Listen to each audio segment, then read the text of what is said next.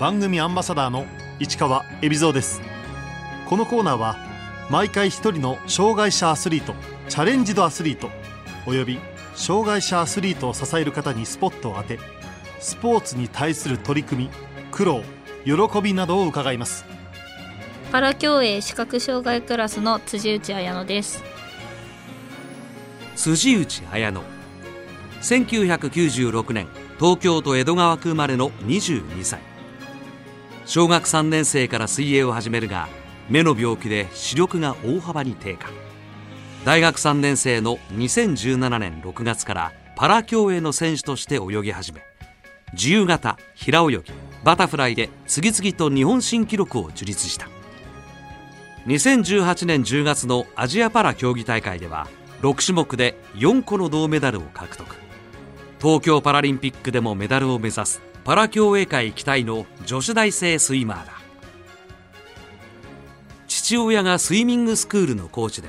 辻内は小学生の時から水泳を始めた。小学校3年生から始めて中学1年生の秋に選手コースって言ってもう本当に競技専門のコースに上がってそこからなので中1高3なので競技としては5年間ですかね。健常の時は。成長するにつれ辻内は目に異常を感じるようになった。目が本当に最初悪くなってきたのは小学校高学年ぐらいの時でで最初は火星禁止って言われてたんですけどやっぱおかしい。で病院を変えて検査したら今のそのオハンジストロフィーが分かったので逆になんで目悪いんだろうっていう原因が分かったのでなんかショックっていうよりも安心したっていうかほっとした気持ちの方が大きかったです。視力の問題以外に故障が多かったこともあり競泳には高校で一区切りつけていたが大学3年になった一昨年6月から競技を再開した。きっかけはカラオケだった。親友なんですけどあの森下祐樹っていうあの左 J1 欠損の選手がたまたま同級生で同じ水泳部でいてで卒業した時にカラオケで歌って遊んでっていうことをしていたんですけど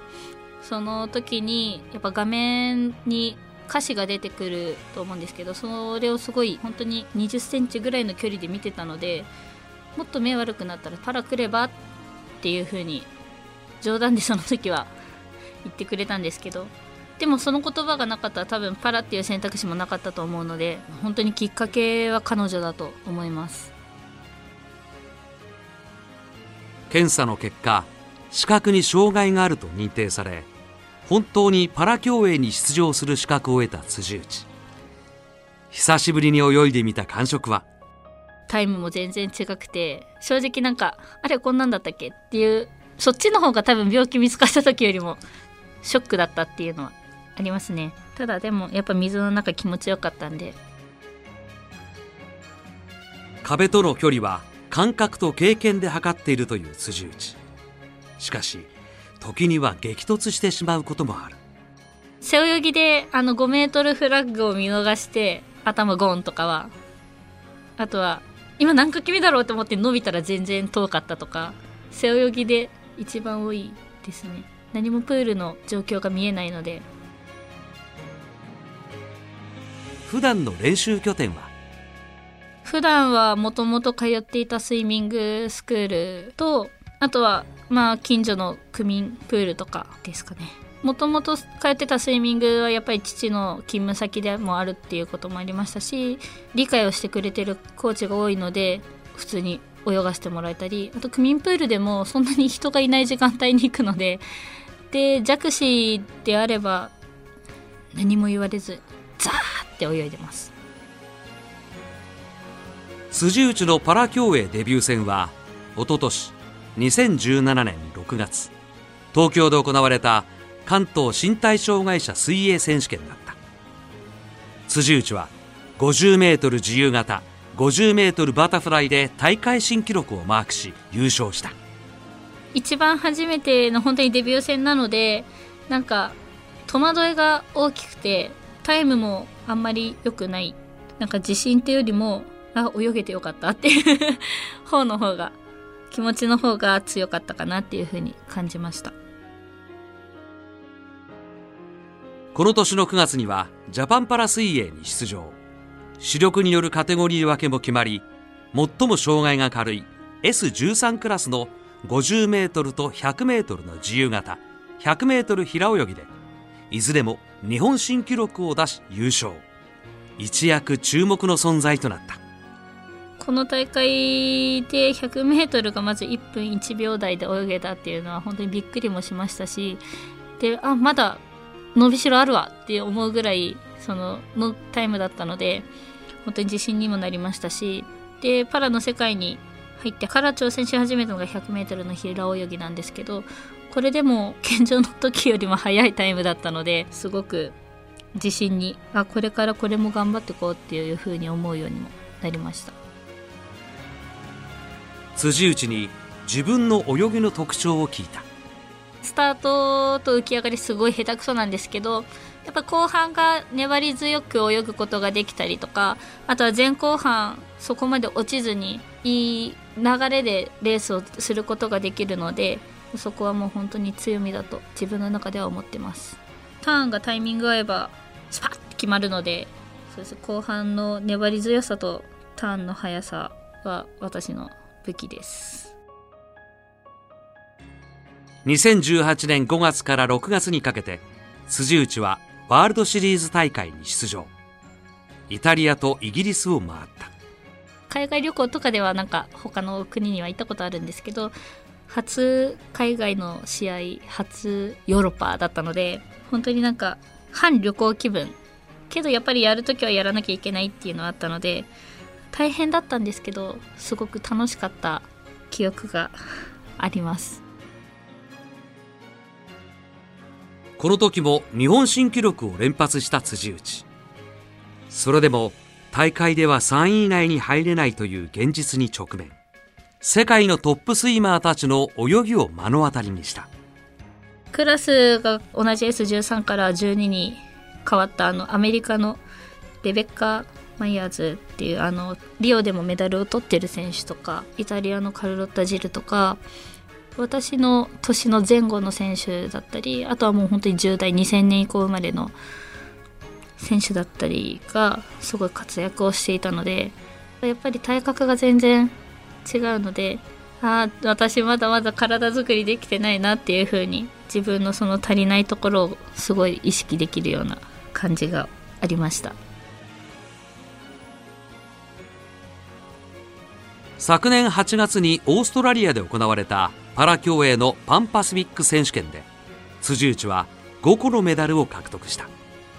中でもリレー競技で獲得した金メダルには格別なものがあった。